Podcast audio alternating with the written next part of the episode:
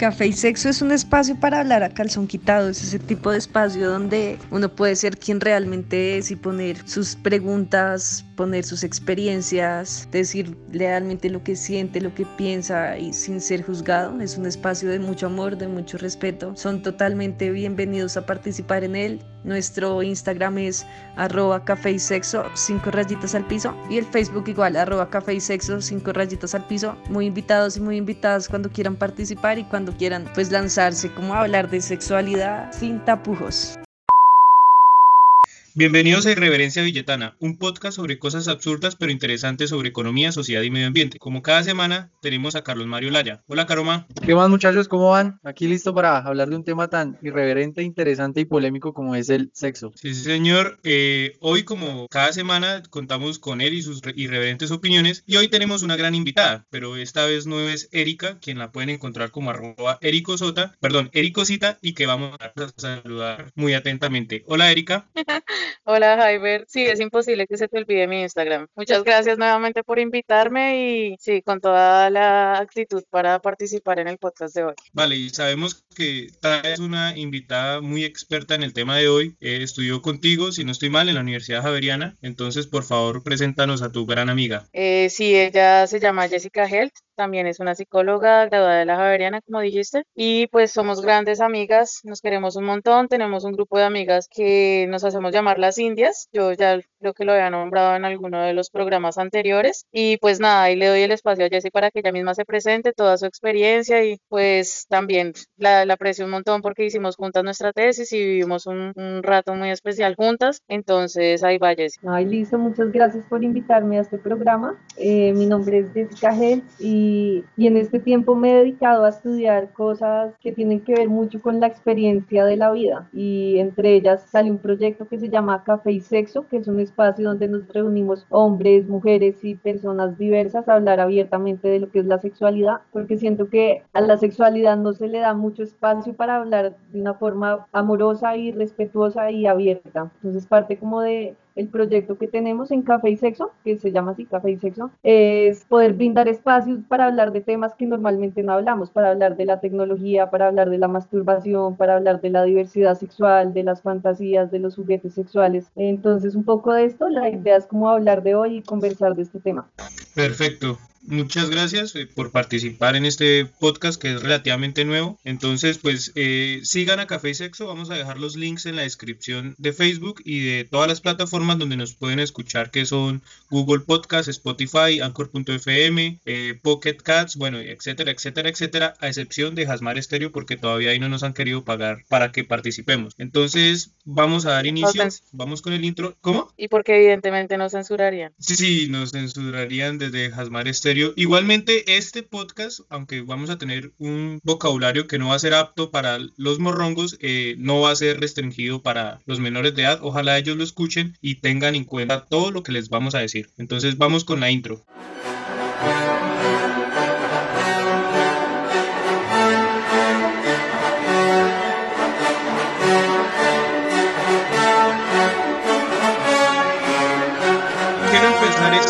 Este episodio con una frase de, un filósofo, el cual dice que el, sexo es una trampa de la naturaleza para no extinguirse. Fue un filósofo que es Friedrich Nietzsche y fue alguien que tenía sífilis. Entonces, ¿qué opinan ustedes de esa frase? Me gustaría hoy que nuestras invitadas predilectas y que son psicólogas y saben del tema y que tienen una gran experiencia en hablar de este tipo de cosas, nos dijeran el sexo que representa para la sociedad actual y qué representó para la sociedad de nuestra anterior generación, que es una de nuestros padres. Bueno, y abuelos y bisabuelos y demás. Listo, súper. Si quieren, yo empiezo. Y un poco lo que yo entiendo por sexo, creo que hay una distinción entre el sexo y la sexualidad. ¿sí? En ese sentido, creo que la sexualidad es algo mucho más amplio que no necesariamente tiene que ver con el contacto físico. Y en cambio siento que el sexo, el sexo se va más como dirigido hacia un acto más carnal y placentero y de encuentro entre dos o más cuerpos, bueno, incluso entre uno con uno mismo. Eh, Y lo que dices como de qué representa el sexo ahorita, yo creo que el sexo está en un momento como de cuestionarse mucho en este aspecto como de la digitalización, porque entonces nos ha tocado como encontrar nuevas maneras de relacionarnos, de encontrar formas para conocer gente, de explorar nuestra sexualidad de una forma mucho más abierta, a diferencia creo que de nuestros padres, creo que todas las revoluciones e incluso como que la tecnología ha ampliado mucho la perspectiva que tenemos del sexo. Entonces ya el sexo no es solo el coito y la penetración, sino el sexo es todo lo que representa un encuentro energético con otra persona. Eh, bueno, evidentemente estoy de acuerdo con Jessie y mm, pues hablando directamente de lo que representa el sexo en la sociedad, eh, yo pienso que a pesar de que nos hemos considerado eh, una sociedad que va en vía de progreso y que ahora se habla mucho más abierto de muchos temas, el sexo sigue siendo un tabú. O sea, eh, todavía nos escandalizamos si, si aterrizamos un poco el tema sobre poblaciones más pequeñas, los pueblos, o sea, Villeta, eh, de pronto el tema en Bogotá como que no, no acarrea como tanta, tantos juicios y prejuicios, pero pero sí, o sea, yo siento que aún eh, es muy complejo hablar de sexo y para los padres, o sea, a nivel educativo, tanto desde el hogar como institucional, es muy complejo eh, abordar el tema del sexo y de la sexualidad, ¿sí? Eh, sobre todo porque bueno, eh, tocando un poco el tema político que solemos tocarlo en, en este podcast, em, siempre estamos con esa, ese miedo al tema de diversidad de género,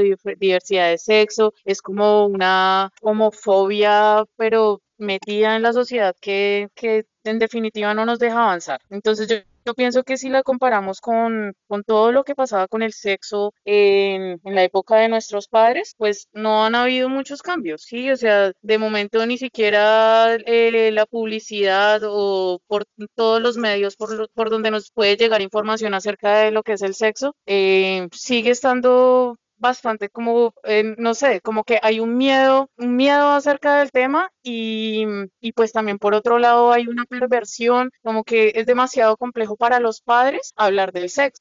Quedé con algo del anterior programa en mi cabeza y es que Hyper decía, no, si tengo que hablar de sexo o de la sexualidad con mis hijos, prefiero que un psicólogo lo hable con ella. Pero, pero en realidad, o sea, yo siento que no hay nadie más apropiado que un padre para hablar con sus hijos acerca del sexo. Entonces, bueno, hasta el momento eso es lo que quiero decir. El sexo. A mí me parece un tema supremamente, uno, supremamente interesante y dos, supremamente polémico. Eh, primero, es un tema que debería ser más pedagógico y no pasa así, tema de, de ser muy autodidacta. Eh, uno aprende más, no sé, en cualquier parte de sexo que en, que en su propia casa, cosa que no me parece. Y, y yo siento que debe haber un equilibrio, o sea, el sexo debe ser uno quizá abordado por los padres en un inicio, pero pues sí más adelante sí siento que, hay un punto donde ya se necesita como esa experticia, como esa experiencia, ese conocimiento para poder impartirle sobre todo a un joven qué es el sexo y cómo se debe manejar. Efectivamente es un tema tabú. aquí hablar en Colombia es que el contexto nos, nos ubica, nos, nos da un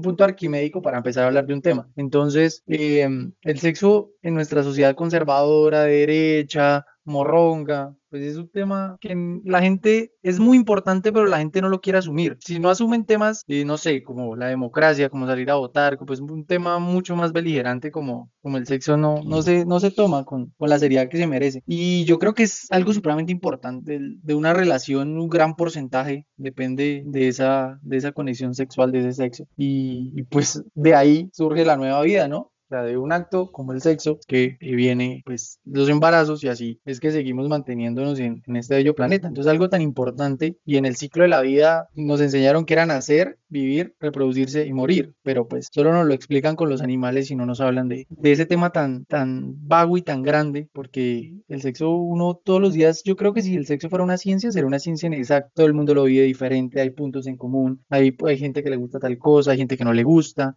cada día siento que se van descubriendo más cosas. Entonces, antes el clítoris, nadie hablaba de clítoris, entonces ahora ya, como que no, que el clítoris ya no tiene, no sé, 3 centímetros, sino tiene 7, 10 centímetros hacia adentro, eh, que es un micropene, que, no sé, la sexualidad cada día avanza y cada día como que la gente sabe más, un poquito más de cultura, que eso está muy bien. Ya, esa es mi opinión sobre, sobre este tema que me encanta.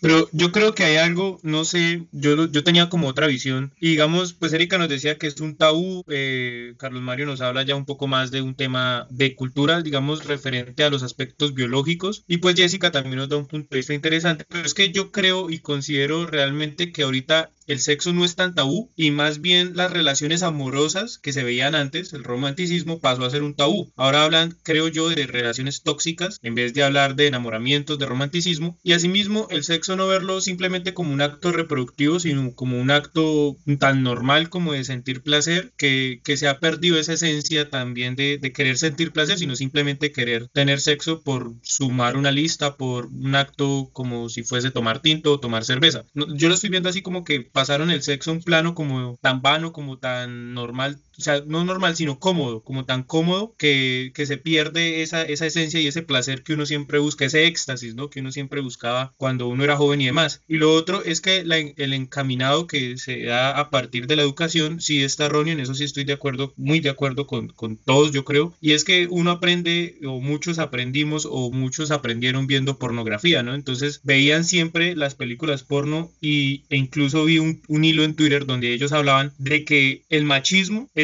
muy evidente en el porno y por eso las relaciones que hay hoy día son como tan agresivas y que la mujer siempre se ve maltratada en esas películas. Hay, hay películas en las que la mujer no quiere o que el hombre va caminando por la calle y la va manoseando hasta que la convence, o sea, en el principio la mujer nunca quiere. O le pagan o pasa algo. Eh, entonces esa visión del sexo de los hombres yo creo que es lo que ha generado esa corrupción y empezar a ver al sexo como algo malo, como algo dañino, como algo con un potencial eh, destructivo, no sé, alguna cosa así. Pero entonces la idea acá es empezar como a cambiar esa percepción que tenemos del sexo. No sé qué opinen frente a eso. Sí, digamos, yo creo que ahí tocas un tema fundamental y es el cómo nos hemos acercado a la sexualidad y cuáles han sido nuestras experiencias, porque siento que hay como, como que el sexo está muy idealizado, a que el sexo siempre debe producir placer y hay muchas cosas detrás del sexo de las cuales no hablamos, desde el comienzo, desde cuál fue mi primer acercamiento sexual, cuál fue la primera vez que me besé con alguien, que toqué a alguien, que mostré mis genitales ante otra persona y cuál fue incluso la forma en cuando empecé a ver como la pornografía o empecé como a tener contacto como con la industria realización sexual. Creo que este es un punto muy interesante porque, porque muchas veces idealizamos el sexo solo y lo referimos como a reproducción y a placer, pero no hablamos acerca también del dolor, de la rabia que hay en la sexualidad, de esas experiencias que no han sido tan buenas, de esos momentos de un encuentro sexual, en vez de quedar lleno, quedó como con un vacío y como hastiado también de la otra persona. Y creo que una debe una educación donde también se hable de eso, ¿sí? Entonces tú decías como que hay también como dos formas de hablarlo, ¿sí? Como ya sea un experto, o cuando uno lo habla también desde su experiencia de vida y siento que hemos cobardes a veces para hablar desde nuestro y tal cual nos ha pasado. Y para mí ahí empieza la educación, empieza la educación sexual, cuando yo soy capaz de decirle a la otra persona, no todo el sexo es tan chévere ni ha sido tan bonito y, y en mi historia también hay experiencias de dolor, hay experiencias de rabia, hay experiencias donde no me gustó, hay experiencias donde sí me gustó. Y eso es hablar desde la verdad, y pienso yo. Sí, de hecho yo siento que, mm, en toda esta experiencia del sexo, ya que lo menciona Jessie, eh, hay mucho eh, bueno, mucha tela que cortar, pero eh, pues yo como mujer tengo demasiadas experiencias y todas son totalmente diferentes, eh, o sea, experiencias no solamente sexuales, sino experiencias frente al sexo, o sea, frente a lo que me pasó la primera vez que pues como que me hablaron del sexo, para mí era en realidad algo como muy, muy perverso. O sea, es que siento que esa palabra a veces define como lo que nos han mostrado en ocasiones acerca de, del sexo. Pero em, pues igual sí pienso que uno puede resignificar esas experiencias, ¿sí? Como con lo que ya ha vivido y con lo que ya ha conocido de otras maneras. Porque, em, porque pues no sé, ahorita que tocaban el tema de las películas porno, sí, yo eh, tengo que decirlo y sé que ahorita Carlos Mario me la va a montar, pero a mí me gusta el porno. ¿Sí?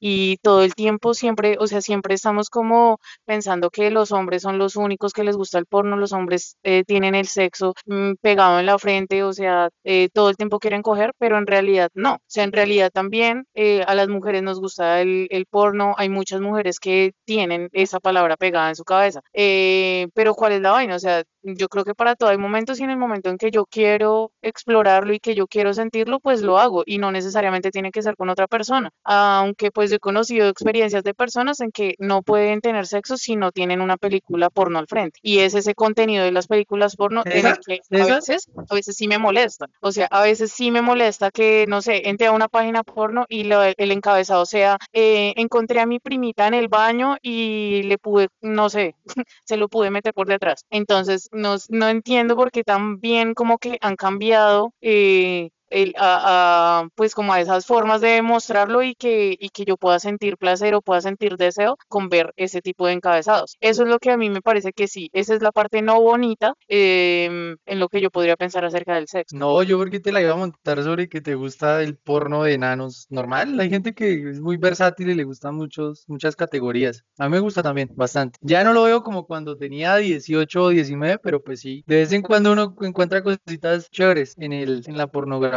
Obviamente todo dentro del margen de la ley, mayores de 18. Y, y todo lo que dicen es supremamente válido. Yo siento que lo que les decía, como si fuera una ciencia sería inexacta, siento en algún punto que todos los, todos los puntos de vista son válidos, en- porque pues las experiencias, en definitiva, aun cuando digamos dos experiencias sean malas, luego las dos chicas, ambas tengan una experiencia mala, va a ser completamente diferente. Y sí, claro, el sexo va mucho más allá de la, de la penetración. Ahí, yo siento que hay dos, eso es como, como si fuera eh, recreativamente, que no me parece que esté mal, pues ya cuando hay conexión de almas, o como le quieran llamar, porque es una relación estable, etcétera, y en ambas formas es válido. Entonces yo creo que la manifestación del, del sexo es, es de respetarse y manejarse y sobre todo de, de entender, ¿no? Porque, porque ese sexo ha llevado a que la sociedad sea como más enferma también pero es como por no hablarlo, como, como, como no es algo de culturizar a la gente de cómo es el sexo, no sé qué, siento que eso influye en que haya tanto pervertido. Yo quiero poner una pregunta sobre la mesa, escuchando todos los, todo lo que dicen, pienso, para ustedes, ¿qué porcentaje del 100% de lo que es una relación de pareja representa el sexo? ¿Qué porcentaje en ese 100%? Nuestras invitadas, nuestras invitadas primero.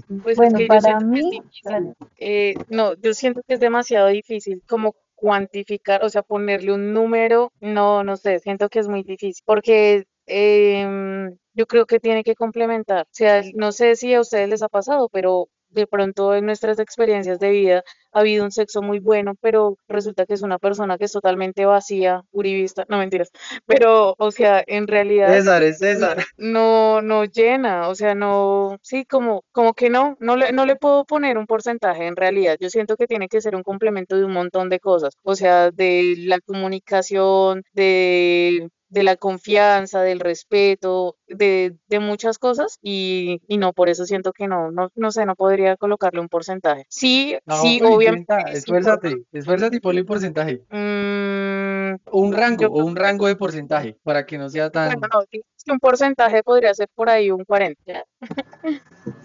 Sí, yo pienso también que, uy, que está difícil la pregunta. Creo que hay tres puntos fundamentales donde uno se une con la pareja y es como un punto como de admiración, como de reconocer como que el otro también tiene valores y tiene talentos y decir como yo admiro resto a esa persona. El otro punto también siento que es muy emocional y muy compasivo, como las ganas de cuidar al otro. Y viene esta otra parte que es como la parte erótica y que sería como esta relación también sexual y de cómo viven su sexualidad. Pues en ese sentido yo me iría así como por un 33% si lo veo desde ese lado. Igual siento que la relación sexual es el reflejo total de la dinámica de una pareja y creo que en ese punto se ve absolutamente todo cómo es, funciona la relación, quién da más, quién da menos, cuáles son los temas frágiles ahí, para mí se hacen muy evidentes como en la parte sexual. Ay, ver, Yo iba a decir algo, pero Jessica me hizo cambiar de opinión. Pero bueno, voy a decir lo que iba a decir y luego ya concuerdo con Jessica porque sí, eh, tiene toda la razón. Pero yo opinaría que depende de la etapa en la que se encuentre la relación. Si es al principio, el sexo ocupa por lo menos un 75% de la relación, porque pues eso es matar ganas a lo que da, digámoslo hablándolo así. Después ya se empiezan a- a conocer un poco más, como a proyectar juntos nuevas actividades que no tienen nada que ver con el sexo, pero bueno, escuchando a Jessica sí tienen que ver. Pero digamos, es, es un tema de que eh, en la segunda fase de la relación, digámoslo así, ya tiene que ver por lo menos un 40%, ¿sí? Y a lo último, ya cuando llevan un tiempo juntos, creo que deben empezar a innovar o las, la pareja tiene que innovar para volver a ese 75% que tenían antes, ¿no? Pienso yo que, que con el tiempo la monotonía también, el sexo se va acabando o por lo menos el deseo sexual se va acabando y por eso es que llegan las infidelidades y demás, pero creería yo que, que teniendo en cuenta eso, eh, bueno, ya cambió de opinión en menos de un minuto, pero teniendo en cuenta eso, sí hay que empezar a buscar, como siempre, mantener ese nivel alto de relación, porque es en la intimidad donde se conocen a las personas, aunque ya cambió otra vez de opinión, porque Jessica me hizo cambiar de opinión.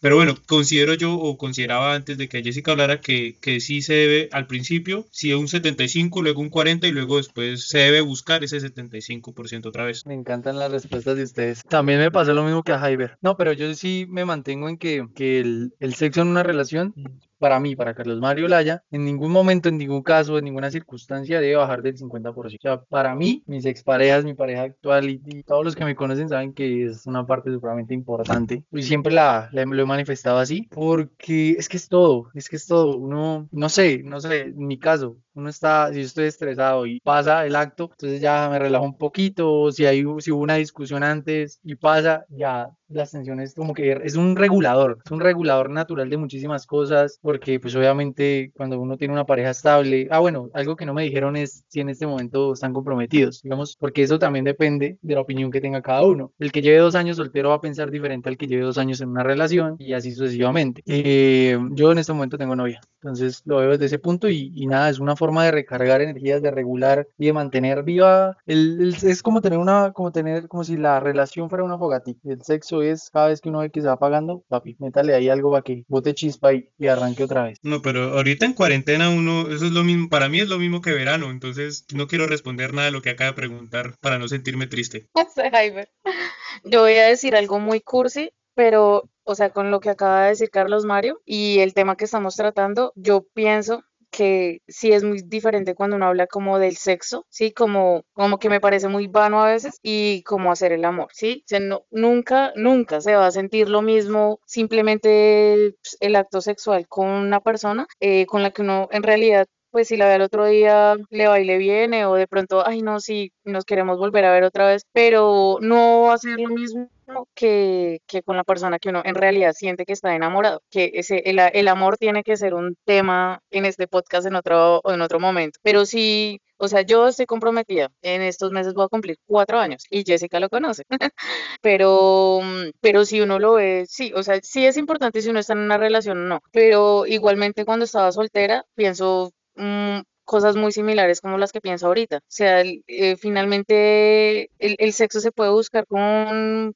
con cualquier persona, pero hacer el amor no es tan fácil de encontrarlo, ¿sí? Y, el hacer el amor, o sea, tal vez también como muy, muy anclado a lo que hablaba Jessica sobre la sexualidad, es encontrar un montón de cosas, o sea, es, eh, tomémoslo, o sea, arrancando desde el punto en que en una relación una pareja sea capaz de hablar sobre eso, o sea, capaz de hablar sobre lo que le gusta, sobre lo que no le gusta, sí, porque yo creo que no hay nada más incómodo que por sola pena o no sé, como sí, como, ay, no, no voy a decir nada, uno no sea capaz de decirle a una persona como, ven, eso que estás haciendo no me gusta, no me gusta y la persona lo hace todo el tiempo. Y uno simplemente lo deje pasar y resulta que con el tiempo eso afectó un montón la relación porque a lo bien no me gustaba que me pegaras, no me gustaba que me jalaras el pelo. O al contrario, ay, no, yo quería que me jalaras el pelo, pero nunca lo hiciste. Y entonces resulta que eh, de pronto en ese momento a, a la pareja llegó en su vida o en esa relación llegó la infidelidad porque con la vieja con la que encontró, a esa sí le pudo jalar el pelo. Entonces, no sé, siento que eso sí tiene, pues sí tiene que ver, pero, pero más desde el tema como del amor, como esa, para mí el amor es una conexión, entonces más del tema de esa conexión. Sí, yo ahí quiero también como agregar un poco a lo que dice Eric, que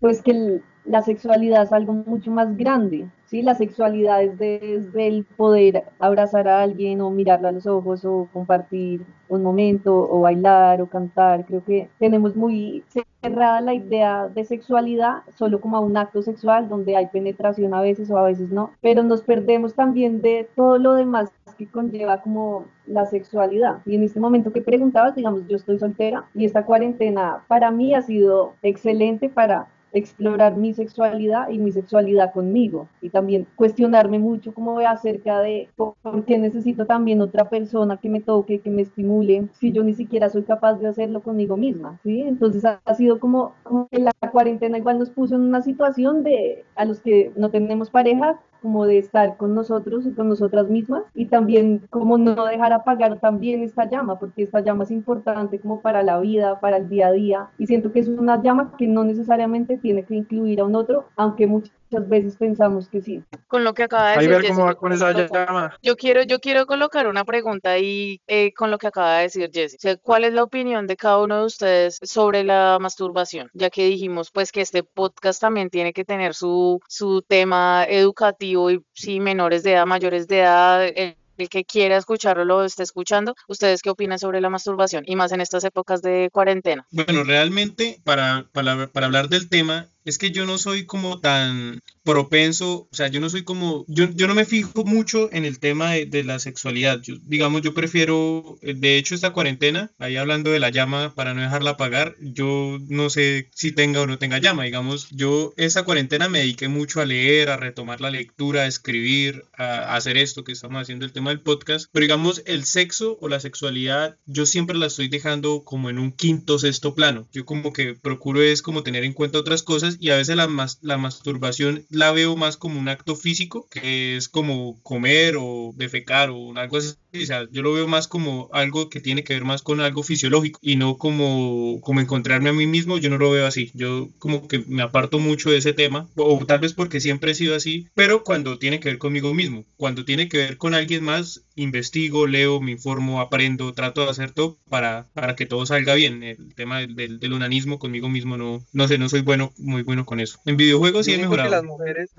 yo sí, en FIFA, yo siento que, que el tema es diferente en el, no sé por qué si es por el machismo de la sociedad, pero es diferente en, pues en el género masculino y en el género femenino. Es más normal, es que yo siento que, me perdonarán a todas, todas las mujeres que me escuchen, pero son más morrón, porque lo que decía Erika al comienzo, estoy completamente de acuerdo con ella, que es un tema, de- así como el- pasa lo mismo con el porno, porno y masturbación, que es un tema que Ambos lo hacen, ambos géneros lo hacen, pero eh, generalmente la mujer es más, no sé si es por, por ese contexto de opresión y de machismo que hay, que lo hay, eh, que no se siente segura de decir, hey, sí, a mí me gusta, que siento que también de pronto hay, hay un tema como psicológico y tal, pero, pero sí es algo normal y es algo que, que todo, debería, todo el mundo debería eh, manejar, hacer y pues obviamente que, no sé, uno hace curso, yo hice curso en ese tema como desde los 15 a los 20 y ya después no, porque pues uno va cambiando y va evolucionando y las prioridades pues van, van así como la escala que tiene Hyber, ascienden o, o descienden de acuerdo al momento de la vida en el que uno esté. Y me parece que, que Jessica es supremamente como, o sea, se nota que es conocedora del tema porque siempre ve algo más. Digamos, los hombres somos como muy banales, como muy superficiales, o al menos yo me siento así cada vez que interviene Jessica o interviene Eric, como muy, sí, como muy salvajes, como muy carnales, como que obviamente yo siento amor, siento dolor, siento todo, siento conexión, pero, pero ustedes logran encontrarle como un punto más importante, que es algo que hay que como cuestionarse y, y de pronto mejorarlo. Sí, digamos, yo quiero ahí complementar y es que yo no tenía en cuenta o nu- nunca he tenido en cuenta, por ejemplo, yo no veo porno, no me gusta ver porno, yo prefiero leerlo, leer el porno, no sé si eso exista, pero prefiero leer una novela erótica o algo referente a eso.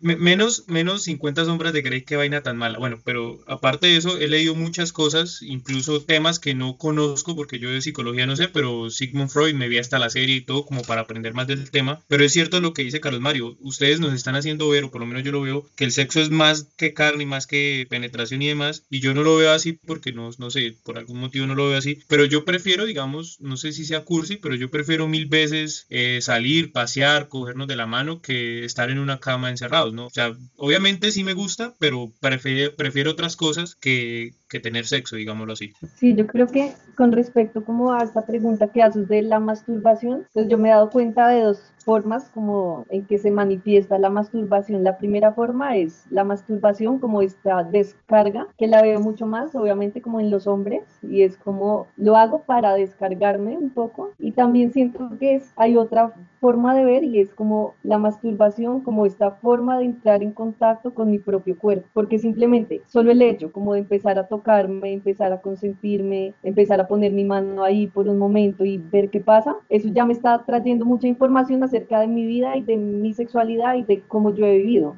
¿sí? Si tal vez me pongo la mano, no sé, en mis genitales y no me siento cómoda o me aburro y no me siento bien, esto también me está hablando como de una historia social, de una historia política y de una historia de yo misma con mi propio cuerpo. Y sí siento que, que a las mujeres nos es un poco más difícil como, no solo como hablar abiertamente de lo que es la masturbación, sino también hacerlo, ¿sí? No sé si es porque hemos estado como bajo esta idea de que solamente la otra persona es quien nos debe dar placer, o no sé si también es porque desconocemos mucho nuestra biología y nuestro cuerpo y creemos como, ok, me masturbo hasta que me vengo, o tal vez simplemente me toco y me doy amor. Creo que esas son como dos visiones que yo he venido como pensando como acerca de este tema y también siento que es un tema como, pues que es un tema que no se habla y no se habla porque también tenemos esta noción como de que la sexualidad simplemente se vive con otro, cuando no me he puesto ni siquiera a decir como, bueno, ¿qué pasa si me toco? Me gusta cómo vuelo, me gusta cómo se siente cuando me toco, me gusta, no sé, cuando me pongo duro, me gusta oír mi pene erecto,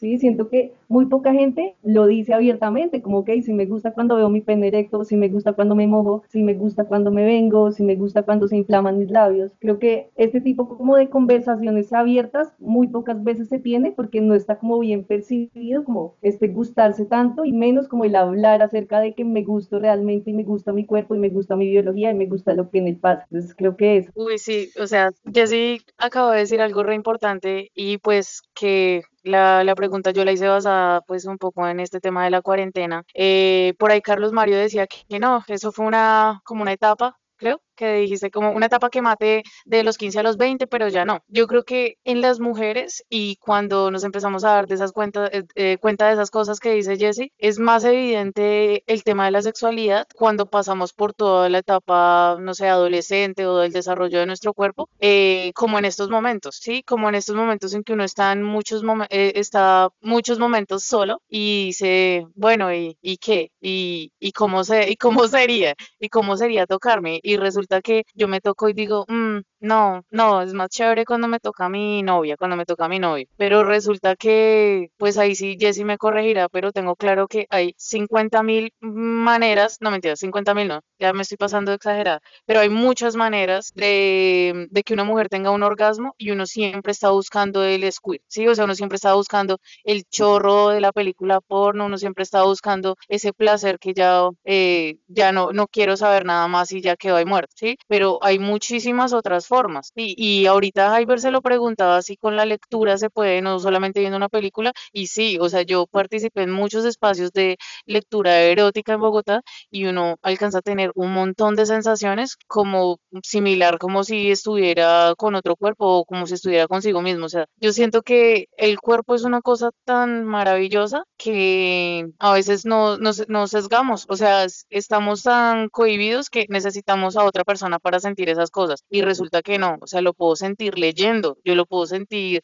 escuchando una música, o sea, a mí hay música que en serio me genera mucho placer, me gusta, me gusta, o sea, me siento muy feliz escuchándola. Y, y pues sí, como ese tema del, del yo con yo, me parece que, que, en mi caso, en estos tiempos ha sido como más especial, como más conocedor. Eh, pues no sé, al principio de todo este podcast estábamos hablando como un poco de la parte mala, no sé si decirlo mala, pero digamos que la parte mala del sexo, em, pues yo pienso que también eh, muchas veces debido a los prejuicios o a lo que le metemos a la gente en la cabeza por temas, no sé, religiosos o, o simplemente de, temas morales, que el, el no deber ser, eh, nos estamos cohibiendo también de, esa, de ese yo con yo, de esa masturbación. me imagino que al niño que, que cogieron eh, en el colegio de pronto explorándose, porque yo tuve esa experiencia en el colegio, o sea, casi lo acribillan, o sea, es como si estuviera haciendo un acto satánico y resulta que no, o sea, la culpa es del colegio, o sea, la culpa en realidad fue que no hubo alguien que le hablara a él de que de pronto ese no era el espacio, ese no era el momento, ¿sí? Ese yo, yo creo que es como un foco del problema en el sexo y ya, es lo que quiero decir. No, y yo quería decir que no, yo, yo no, yo no enterré, o sea, el tema, le hice curso de 15 a los 20, pero ahorita no, o sea, todavía lo hago, porque es algo de, uno todos los días aprende algo nuevo, así como en la vida, como en cualquier tema. No, yo todavía soy técnico, soy técnico. Incluso puede que después de este podcast pase a tecnólogo, no lo sé.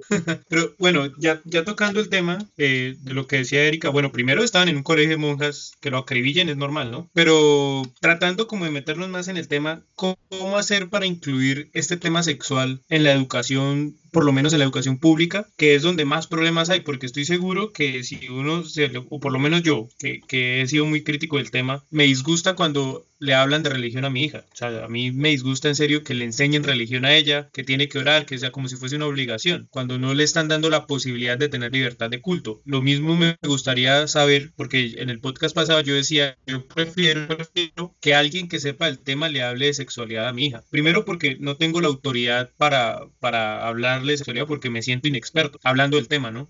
Y lo otro es porque considero que, por ejemplo, ustedes que estudian y saben del tema, pueden llegar más a ella sin que pierda la confianza conmigo. O sea, no sé cómo sería eso, pero ¿cómo sería, sería ese modelo para poder meter la sexualidad a los colegios, por lo menos a la educación primaria, que sería un escándalo hablarlo ahorita, pero es necesario, creo yo. Considero que es necesario, más aún cuando la legislación colombiana, y lo he dicho mucho, la hacen son hombres que no tienen idea de la realidad que está ocurriendo en el país en estos temas de machismo, que ya es muy estructural en el país y que en parte eh, los problemas que ocurren actualmente cuando denigran de las mujeres es por culpa de, esa, de ese flagelo que hay en la educación. ¿Cómo, ¿Cómo, se podría incluir eso?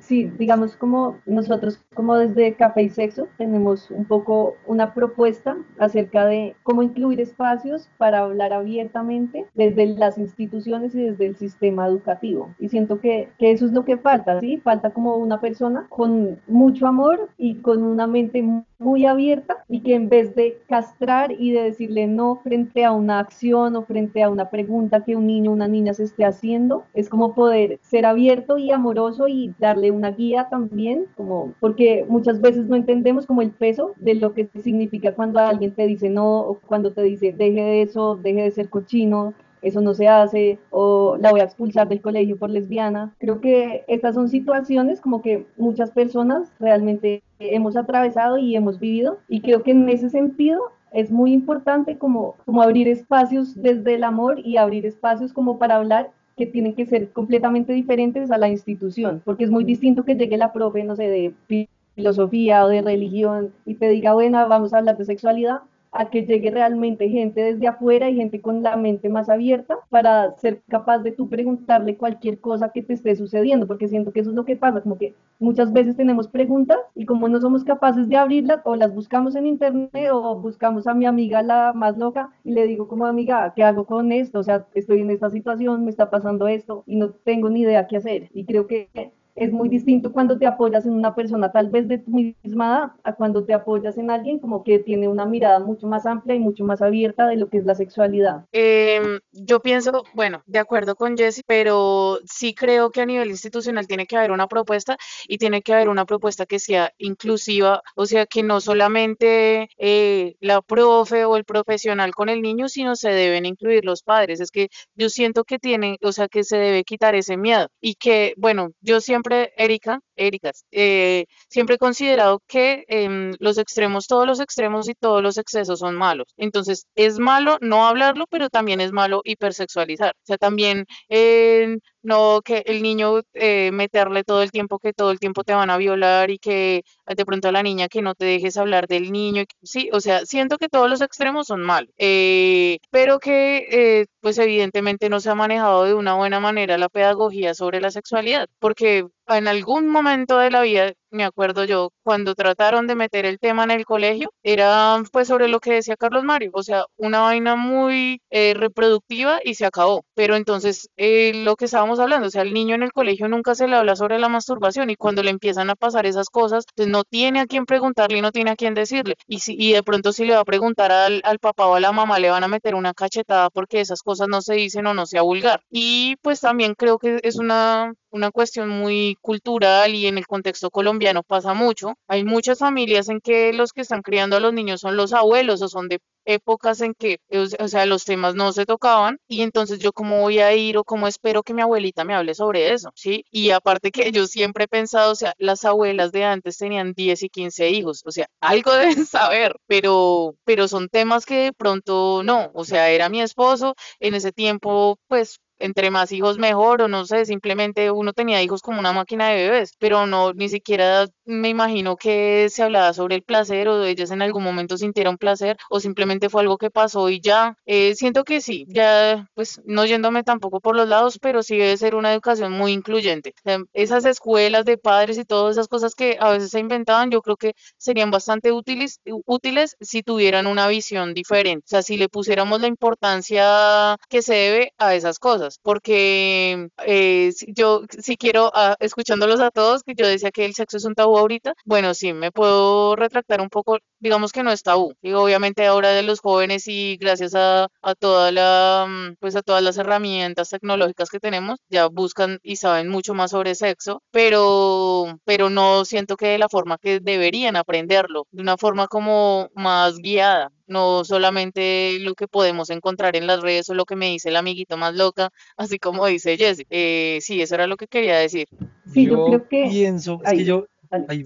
dale, tú eres la invitada, continúa. Ah, bueno. No, quería añadir algo como a lo que decía Eri, y es que eso se me hace una propuesta muy áspera y es como el poder llegarle a los formadores, porque bien o mal, ¿quiénes son los que están en los colegios? Pues los profes, ¿sí? ¿Quiénes son los que están con los chinos? Pues los papás. Entonces, en ese sentido, siento que, que ni siquiera ellos mismos como que han se, han sentado y reflexionado acerca de cómo ha sido mi propia experiencia sexual, entonces en el momento que les llega un niño o una niña con un tema o con una pregunta, pues tampoco saben cómo dirigirlo, cómo abordarlo. Entonces en ese sentido, pues ya estoy de acuerdo con mi amiga más loca, no idea.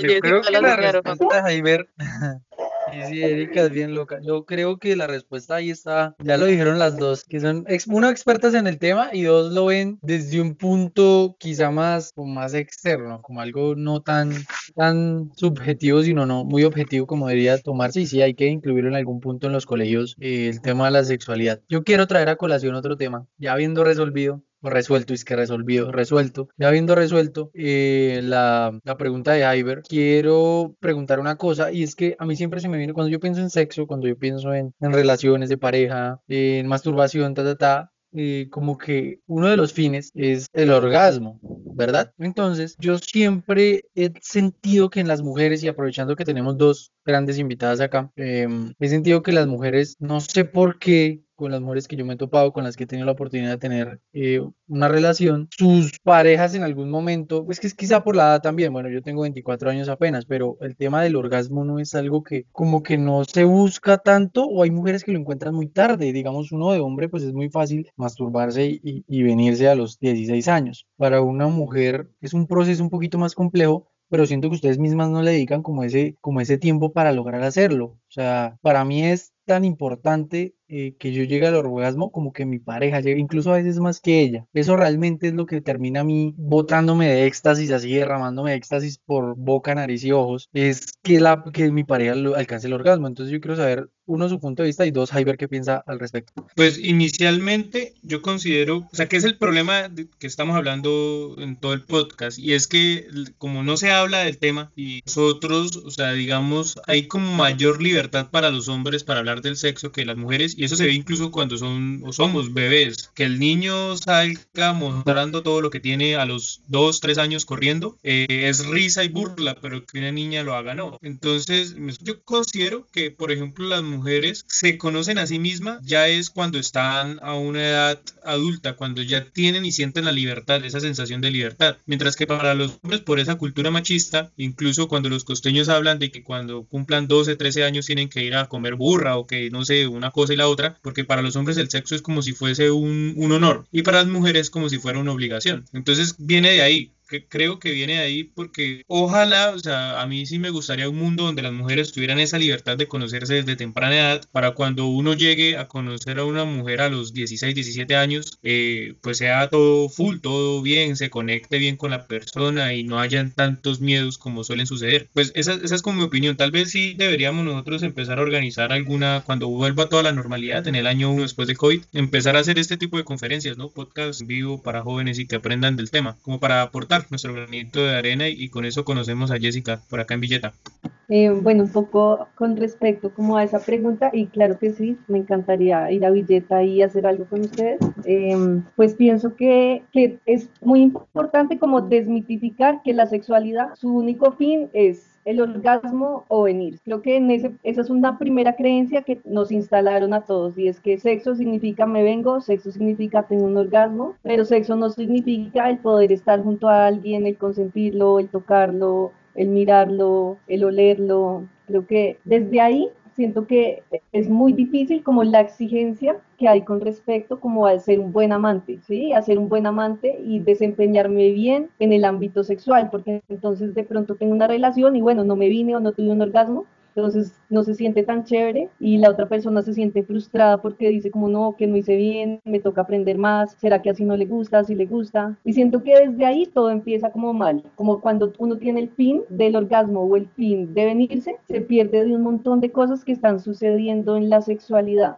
Y creo que en este sentido, como que a nosotras como mujeres, por lo que dicen un poco, como que se nos ha reprimido mucho más. Y también, como les decía, como que el cuerpo funciona muy distinto. Y en este sentido, como que muy pocas veces, como que tenemos una persona que nos guía con respecto al cómo debo tocar mi cuerpo, cómo debo explorar mi cuerpo, qué me gusta, qué no me gusta. Porque es que a veces ni siquiera sabemos qué nos gusta y qué no nos gusta. Entonces, cuando nos encontramos con una pareja, pues no tenemos ni idea qué decirle oye, me tocas ahí, pero ni siquiera sé si me gusta que me toquen ahí, ¿sí? Entonces, en ese sentido, yo creo que, que lo que está mal un poco es la creencia, ¿sí? De que la sexualidad, su fin es el orgasmo o es venir, pues lo digo como un poco desde mi experiencia. Eh, bueno, yo voy a decir algo que suena de pronto muy ordinario, pero yo siento que a veces el tema también es, eh, me voy a ir por el otro lado porque obviamente estoy de acuerdo con Jessie, que creo que yo ahorita precisamente había dicho que hay muchas formas de que una mujer tenga un orgasmo y no solamente es con el venir. O sea, es que yo siento que el hombre se siente realizado,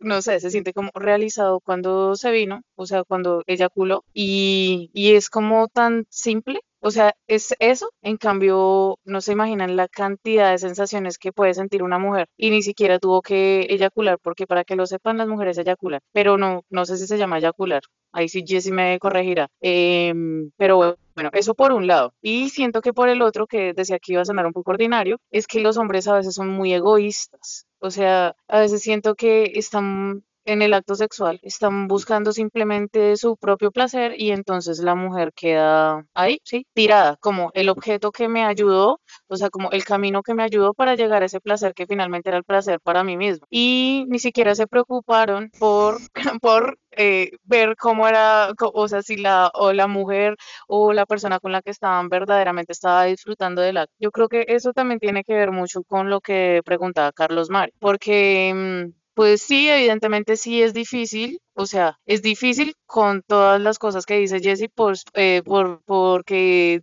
tú mismo eres el culpable de que ni siquiera te has, bueno, la palabra culpable suena feo, pero ni siquiera, ni siquiera te conoces a ti mismo como para que venga el otro y te toque donde ni siquiera sabes que existe algo. Pero yo creo que sí me ha pasado y le ha a muchos, en que estás tocando en un lado donde no se siente absolutamente nada, ¿sí? Y, y es como esa falta también de exploración o es simplemente porque a esto de pronto le gusta a todas y esto le gusta a y esto hay que hacerlo, y, ¿sí? Yo muchas veces, una tertulia con mujeres es lo más interesante que hay en la vida cuando se habla acerca de estas cosas, porque evidentemente sí se coinciden muchas cosas, o sea, coincidimos en que no, parce, no sé qué le pasa, o sea, me estaba tocando los senos como si fuera que dos bolsas de leche y sí, o sea, no, yo no estaba sintiendo nada y él estaba re feliz ahí. Y o no sé, como estaba tocando, o sea, el clítoris tiene mil puntos de placer y estaba tocando justo en el punto en el que yo no sentía absolutamente nada, o sea, podía sentir hasta de pronto dolor. Eh, entonces yo siento que también es esa falta de creatividad esa falta también de, no sé, sentir al otro, o sea, dejar de ser egoístas y, y bueno, es facilito para mí como hombre eh, llegar a, mi punto, pero entonces pensemos también en qué, en qué es lo que está pasando con la mujer que tengo acá acostada. Y, y yo creo que acá voy a tocar un punto interesante, ya que nuestro tema del podcast es el sexo. Yo creo que por eso es, es como el sexo entre dos mujeres o de pronto las personas del mismo sexo eh, pueden llegar a placeres diferentes que, no sé, la relación entre dos personas, entre hombre y mujer, entre dos personas heterosexuales, por ese tema que estoy ahí tocando de la creatividad y de la exploración, porque hay no sé, mil y una forma en que dos mujeres exploren, a que cuando el hombre sabe que, ah, bueno, voy a eyacular y ya quedé feliz y, y la vaca ya acostada, o sea, no, no estoy refiriéndome a las mujeres como vaca, por favor, todas perdónenme, sino por ese dicho que siempre dicen, ah, la vaca muerta. No, resulta que es que no era ninguna vaca muerta, o sea, la, la, el- la relación no se llevó, o sea, no hubo una conexión, hubo simplemente la búsqueda del placer del man y ya. Por, eso me gusta el libro de la melancolía de los feos de Mario Mendoza, porque uno feo le toca aprender. Entonces uno no es el que llega y se viene rápido porque para uno es difícil conseguir esa, esa cita, ese, ese acto. Entonces le toca a uno esforzarse y aprender un poquito para que pueda uno al menos decir, bueno, vamos a repetir y que le digan a uno que sí. Por, por ese lado, no, no sé, Carlos Mario, pero uno que es bien ñoño, que uno no baila, que uno no, no se la pasa así como en fiestas, pues le toca a uno aprender de a poquito. Y de resto, sí, también tengo como curiosidad del tema de LGTBI, porque pues ha crecido mucho, o sea, muchos, muchos dicen que actualmente se ven muchas personas que pertenecen a esas minorías, que me parece mal llamadas minorías, porque yo sé que en, en general son muchas las personas pero que aún no se manifiestan eh, abiertamente sobre su sexualidad. Entonces, pues sí deberíamos hablar un poco más, no tanto hacia lo heterosexual, sino también, porque puede que haya muchas personas homosexuales, bisexuales, lesbianas, trans, bueno, todo que escuchen el podcast, más aún en Villeta, que hay muchos en el closet todavía, digamos, hablándolo así. Entonces, pues no sé si ustedes sepan del tema, que son expertas eh, y que estudiaron pues sobre, el, sobre eso. Sí, yo quiero compartirles un poco de mi experiencia. Yo soy una persona bisexual y he tenido la posibilidad también de explorar sexualmente tanto con hombres como con mujeres, con personas trans. Yo todavía no he tenido la oportunidad, pero me gustaría en algún momento. Y siento que hay ahí una gran diferencia y es con respecto al ritmo. Sí, siento que nosotras como mujeres tenemos un ritmo muy distinto a los hombres. Sí, a veces cuando estoy en momentos de intimidad con un hombre, siento que el man va como a 100 mil y yo apenas voy como en 100, ¿sí? Entonces yo le digo como, oye, espérate, o sea, marica, me acabas de dar un beso y ya me lo quieres meter, dame un momento, ¿sí? Como, déjame, ¿sí? Como, ten más juego previo, calienta más la situación, ten otro tipo de contacto que no solo sea tu pene y ya. Y siento que eso no sucede obviamente con una mujer, creo que con una mujer hay un ritmo como mucho más lento. Para mí una mujer es como una espiral, ¿sí? Como una espiral de placer en que va como aumentando como el placer hasta llegar a un punto. Y siento que el hombre es mucho más lineal, ¿sí? Yo me imagino un hombre y es como una línea recta y una mujer es como una espiral. Entonces, en el momento en que hay un encuentro entre dos mujeres, es un encuentro primero absolutamente profundo, porque también muchas veces asociamos que entre más intenso se siente más, y yo creo que eso es algo que no es cierto, sino muchas veces a veces como que hay que empezar también lento, ¿sí? Y en la lentitud también se alcanza mucha profundidad. Y creo que eso también se encuentra en el momento en que hay dos mujeres juntas, ¿sí? Y se llega como a un nivel de un ritmo muy distinto, de una profundidad muy distinta, de un amor también por la otra, porque como mujeres también sabemos cómo ha sido nuestra historia en esta sociedad y con los hombres a veces siento como mucha ansiedad, ¿sí? Como muchas ganas como de meterlo y ya, o sea, recuerdo muchas parejas que he tenido como, no, es que yo no me puedo controlar, ¿sí? Yo soy salvaje y me gusta meterlo y ya, y yo, oye, pues sí, dame tiempo, porque tú puedes funcionar a mil y yo estoy apenas en 10. Entonces, ¿cuál es la idea? Y yo siento como, independientemente si es un hombre o mujer, porque también he tenido experiencias con mujeres que también van a mil y yo voy en otro ritmo distinto, siento que es como encontrar un ritmo entre los dos, como una danza. ¿sí? Si el otro está bailando como a 100 mil por hora y yo apenas voy en 20, pues encontrar un ritmo entre los dos, ¿sí? Para que yo pueda llegar a ese 100 mil por hora. Pero siento para mí que tiene mucho que ver como con el ritmo y con el palo, porque siento que toda la sexualidad con los manes está centrada en el pene. Entonces que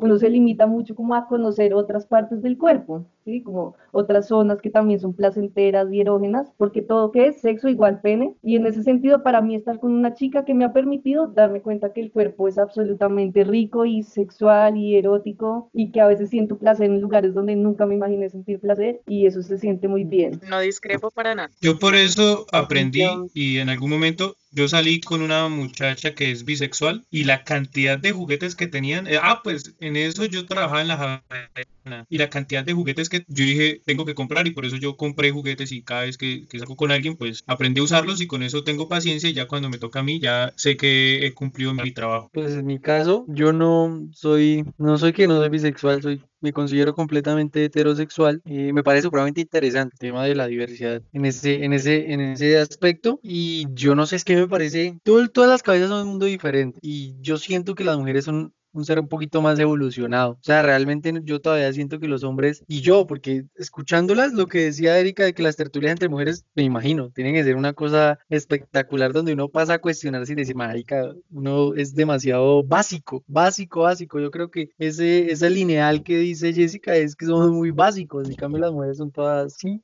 son un mundo así diverso de sube y bajas. Y, efectivamente, digamos, yo siento que una de las cosas que, que, me ha, que me ha ayudado, que me ha hecho, pues no, no siempre, eso sería una falacia decir que yo, que cada vez que tuve relaciones sexuales, la rompí y con toda Nacho Vidal así como nada, falso. Más de una, más de que más de una vez me, me, me varé y pues no sé, o sea, como que el ser medio bien es porque el intentar priorizarla, no, no siempre, pero sí procuro que si no le doy prioridad como a ese, como a ese momento a que ella llegue también y yo llegue también, pues al menos mantenerlo parejo. O sea, si no le doy prioridad, mantenerlo parejo. Y yo no soy tan romántico, yo no soy, yo soy más de esa escuela clásica, sin decir que es machista, que piensa que efectivamente el orgasmo es un fin. Hay muchos fines del sexo, muchos, las conexiones de diferentes formas, pero decir que, que el orgasmo no es un fin no me parece que está bien. O sea, yo sí considero que el orgasmo es un fin del sexo, no el fin porque no es el único, pero sí es un fin. Y yo creo que yo nunca saldría con una persona de mi mismo sexo y, y no sé, y el tema, digamos, para mí sería más debatible un tema de, de un trío, de una orgía o algo así eh, en, mi, en mi campo heterosexual. Y digamos, muchos de las personas que efectivamente sí son bi, lesbianas, gays, etcétera, etcétera, dentro del LGTBIQ, eh, como que dicen que uno se cohibe, pero es que yo siento que todos son diferentes. Yo me siento bien dentro de lo que hago y creo que lo más cercano que he estado es una vez que me dieron 10 mil, unas amigas estaban borrachas y dijeron, yo me acuerdo que estaba en primer semestre, y me dijeron, le doy 10 mil, sí, la un beso a, a este marica. Y íbamos haciendo un carro en YouTube. Yo le di un piquito, un piquito así y me gané ahí 10 luquitas y uno que era bien pobre. Me la reduzco ahí. Pero ya, yo siento que no tengo nada más que opinar y, nada. Quiero decir que estoy aprendiendo mucho con ustedes, chicas. Y Jessica, demasiadamente abierta. O sea, no digo que esté mal, pero hay que, hay que tomarlo con, con su vaina para poder digerir todo lo que, todo el conocimiento que, que nos están dando las dos niñas hoy. Carlos Mario contó una experiencia donde se putió. No mentiras. sí, cero prostituto por 10 mil pesos. Venga, yo, creo... 10 mil hace 5 años eran como unos millones de pesos hoy día. No, bueno, que... yo quiero, yo quiero dar mi opinión, yo quiero dar mi opinión al respecto de lo que, de lo que está, de lo que preguntó Hype. y es que yo creo que un tema que nos concierne a todos es el tema del cuidado. ¿Sí? Cuidado con nosotros mismos, con el mundo, con el otro. Y creo que eso pasa bastante en las relaciones de los mismos, eh, de los mismos sexos. Como, mm, no sé, yo, eh, yo me considero heterosexual, en ocasiones vi, no sé, no me gustan las casillas, de pronto uno no sabe qué sorpresa se pegue, a veces cuando los hombres se sienten tan seguros de su sexualidad, eh, hoy se lo decía un amigo, se sienten muy machitos hasta cuando conocen el orgasmo prostático. Entonces, como que em, el tema del cuidado entre dos mujeres me parece algo muy especial. O sea, es como que, ¿verdad? Tú estás sintiendo un cuerpo que es como igual al tuyo. No sé, me parece un, algo mucho más dulce. Yo creo que esa es la palabra, algo mucho más dulce. Aunque sí, obviamente el que sea dulce no quiere decir que eh, lo que hablaba Jessie acerca de los ritmos, que necesariamente tenga que ser un ritmo bajo, sino es algo muy cuidado, ¿sí? Me gusta, me gusta ese tema del cuidado. Y eh, pues como por otro lado, eh, cuando también nombrábamos el tema de la ansiedad de los hombres. Yo creo que esa fijación fálica, bueno, tengo que decirlo, a mí me ha pasado, sí, como que llegó a la relación y el man está preocupadísimo porque no se le para, y mejor dicho, con ganas de chillar, o porque no, se vino en dos minutos o porque se le fue para un lado, bueno, no sé, como mil cosas, sí, y como siempre esa ansiedad, como te gusta, te gusta, te gusta, sí, es como, es eso como que está rompiendo la magia de ese momento que debería ser totalmente relajado, sí, yo en muchos momentos es como, ya, relájate, o sea, entonces eso es todo lo que tiene, sí, o sea, no existe manos, no existe lengua, no existe cuerpo, o sea, no existe nada más. esa falta como de, de, de colaboración, no sé, eh, creo que es muy, como muy evidente a veces cuando centramos tanto el sexo en, en solo meterlo, ¿sí? Y por eso es que puedo decir que, bueno, Erika es hetero, muchos me juzgan de bi, eh, pero pues uno no sabe qué sorpresitas también se me aparezcan a mí en el camino. Dios quiera a mí nunca se me presente una sorpresita prostática. La verdad no, no están mis planes. Otro millón de pesos que le ofrezcan de pronto. Y no, depende del momento de la crisis económica en la que esté. Bueno, pues eh, yo creo que yo creo que hay que sacar unas conclusiones frente, frente a esto. De acuerdo a lo que a lo que han dicho aquí nuestras invitadas predilectas, que ojalá vuelvan aquí al programa, al podcast. Una es que tengan, de acuerdo a lo que nos comentaba Jessica, que tengan un balde de agua fría para cuando el tipo tenga ansiedad y afán, échenle agua fría para que se calme un poquito. Ténganla ahí, ustedes quienes nos escuchan desde sus casas a través de las plataformas, eh, cómprense un balde, échele hielito y manténgala ahí para enfriar un poquito. La otra es eh, que la recomiendo yo directamente y es comprar juguetes, compren uno que otro juguete, no, no tengan miedo de eso. Eh, lo pueden comprar por internet, cualquier tipo de juguete, cualquier tipo de sustancia, no sé, alguna cosa, aceites, dados, vibradores, bueno, hay cualquier cantidad de cosas y no sé ustedes qué recomiendan. Esas son como mis dos recomendaciones. Lo otro es no reciban tan poquita plata por un beso, pidan más. Ustedes valen más para que valgan solo 10 mil pesos por un pico, así sea pequeño. Eh, y no, no sé, no sé ustedes qué nos puedan aconsejar y concluir para finalizar el podcast. Sí, yo creo que en una de las conclusiones que yo también me llevo de acá es el poder darme tiempo para explorarme, ¿sí? para tocarme, para sentirme, para saber qué me gusta, para saber qué no me gusta, porque también sabiendo qué me gusta y qué no me gusta, pues puedo decirle al otro, puedo decirle a la otra, oye, me gusta así, me gusta de esta otra forma, me gusta en este lugar. Otra cosa que quisiera como concluir es que el cuerpo es muy erótico y muy sexual y, y que a veces hay que explorar, o sea, ustedes no saben qué tal les guste la rodilla, el pie, el brazo, cualquier parte del cuerpo creo que puede ser absolutamente erótica. Y también, pues que también hay que cambiar esta educación sexual, ¿sí? Y empezar a hablar con más verdad y más honestidad y ser abiertos también como con esto que vivimos y con esto que nos pasa. Y esas son mis conclusiones. Bueno, yo quiero cerrar primero diciendo que el sexo es un tema de no acabar, o sea, hay muchísimo más de qué hablar. Em, y eh, bueno, recordando como las palabras que algún día un profesor, como que así dijo, lo admiraba bastante y el profesor dijo, eh, si no quieren perder amigos, nunca hablen de política, sexo o religión. Entonces, lo siento, chat, se llama chat, eh, pero estoy completamente en desacuerdo porque sí se tiene que hablar. Y más si queremos, em, pues, aprender aprender, así como dicen los muchachos que aprendieron de nosotros. Yo también siento que a veces es bueno escuchar la opinión de un hombre y uno no tenerle miedo a hablar con los amigos sobre eso. Em, y pues eh, retomo lo que dice Jessica acerca de la educación sexual. Sí, es, siento que es muy importante y eh, pues que no nos debe dar miedo, no nos debe dar miedo como padres, no nos debe dar miedo, eh, que no lo miremos con morbosidad y con perversión, que yo siento que a veces cierro mucho los podcasts con esto, pero también es un tema de respeto, ese tema de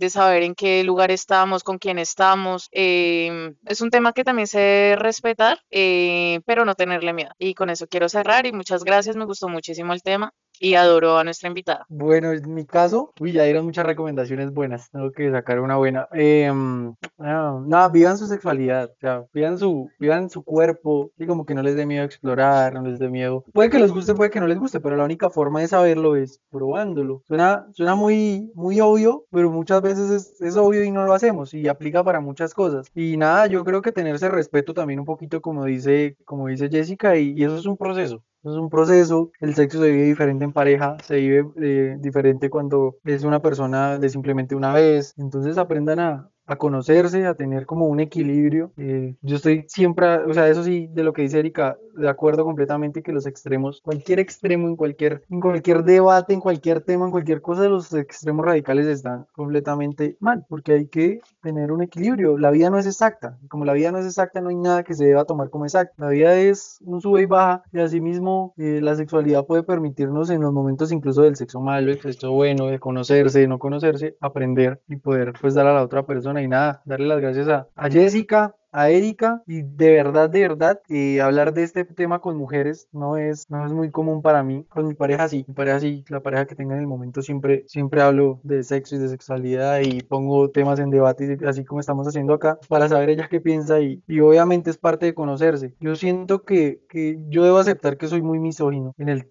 cuando hablo, cuando me refiero a temas como de, del sexo, del porno, no sé qué, pues porque le sí, como que uno siempre quiere hacer, verse como el machito, como no sé qué, y también lo hago como en un contexto como de roast, como de molestar, como de joder, y sobre todo con mis amigos, ¿no? Con hombres, con mujeres no, por, por obvias razones, a menos de que les tenga muchísimo respeto. Entonces, es, es, no importa, no importa, digamos, es algo conclusión que me llevo para mí, no importa cómo uno sea ni lo que uno diga, sino lo que uno haga, que uno haga. Entonces, nada, muchísimas gracias a las dos y, ojalá se, se repita se repita con otros temas y, y, nada, sorprendido de como de saber que hay gente tan, tan libre y tan dispuesta a conocer y experimentar, que no todos somos así, desgraciadamente no todos somos así, para bien o para mal. Y nada, yo sí planeo quedarme en la heterosexualidad por siempre porque amo a las mujeres, las disfruto mil, o sea, mal y mil. Y los hombres, por algún tema que después de pronto se pueda debatir, me generan un poquito de, repulsión. El cuerpo del hombre no me parece sexy, no me parece lindo, no me parece poético, no me parece arte, el de la mujer. Y ya que somos muy básicos, entonces a trabajar, hombres. Chao.